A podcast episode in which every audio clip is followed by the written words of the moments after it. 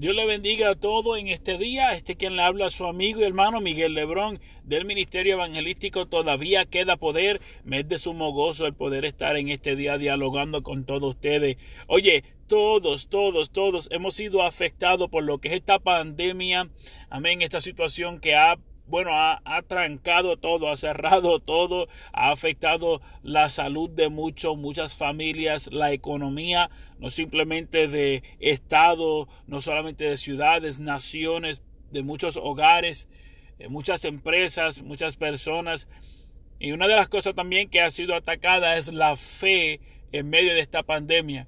Entonces la pregunta debería ser cómo mantener la fe en medio de esta pandemia, en medio de esta situación ¿Cómo se puede mantener la fe?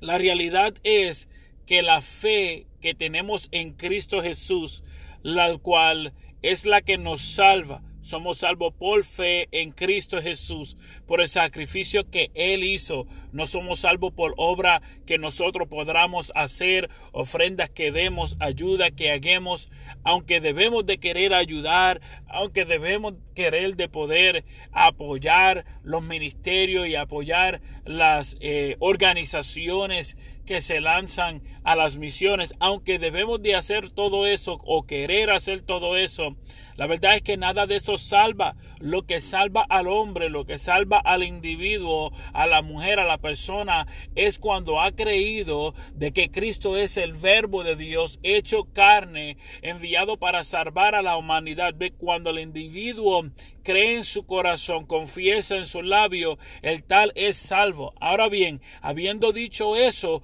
nuestra fe no está ligada a lo que es el éxito. Oye bien, nuestra fe no está ligada a lo que es la alegría. Oye, nuestra fe no está ligada a lo que es cualquier emoción, sino que nuestra fe pasa por encima de todo eso. Por eso que la Biblia dice que esto parece ser locura para aquellos que no creen, porque en medio de prueba, con todo eso adoramos a Dios, porque en medio de lucha, con todo eso adoramos a Dios.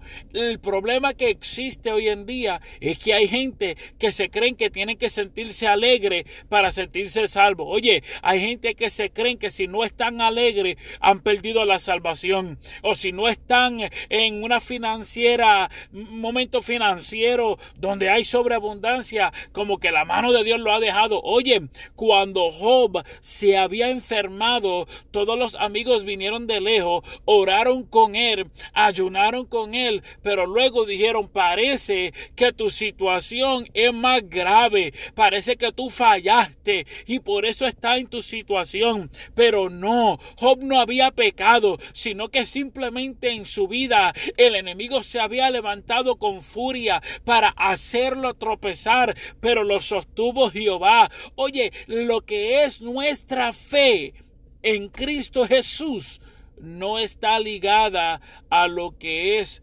nuestras emociones o nuestro estado social. Por eso es que el apóstol en el libro de Filipenses capítulo 4 versículo 12, él dice, sé vivir en abundancia y sé vivir en escasez. Y en el próximo versículo dice, todo lo puedo en Cristo que qué, que me fortalece. Porque nuestra fe no está ligada a que haya salud, a que la economía esté bien, a que las empresas estén abiertas. No, no, no, nuestra fe no está ligada a nada de eso. Nuestra fe está puesta en Cristo Jesús, al cual hemos creído que Él había muerto y resucitó de entre los muertos para dar vida y vida en abundancia a todos aquellos que creen en su nombre. ¿Cómo podemos mantener la fe? Es que esto no debe de ser una prueba de fe. Esto no debe de ser una prueba de fe. Esto no debe de ser una situación que pruebe nuestra fe por el hecho de que nuestra fe no está ligada a ninguna actividad no está ligada a, ningún evento masivo donde lleguen miles de personas. No, no, no, nuestra fe no está ligada a eso. Y si tu fe en este momento se encuentra a prueba porque no has podido posiblemente congregarte como acostumbra hacer o por lo que es esta pandemia, por lo que es las situaciones económicas, situaciones de salud, por las pruebas, la lucha, amado hermano, amigo que me oye en este momento, le quiero animar de que el Dios al cual hemos creído, Él es fiel. Él es fiel. Y cuando creíste al Evangelio de Jesucristo y cuando creíste al anuncio de su palabra, yo estoy seguro que usted también estaba en un momento donde en su vida todo no estaba marchando perfectamente, pero creíste en el mensaje, creíste de que Él puede hacer el cambio. Y aunque esta situación en un nivel masivo ha afectado a muchos, la verdad es que no debe de afectar nuestra fe, porque nuestra fe no está ligada a ninguna emoción o a ningún evento o a ninguna actividad o nada que el hombre pueda dar o hacer, sino que nuestra fe está ligadamente con lo que Jesús hizo en la cruz. Ahí está nuestra fe, lo que Jesús hizo en la cruz del Calvario.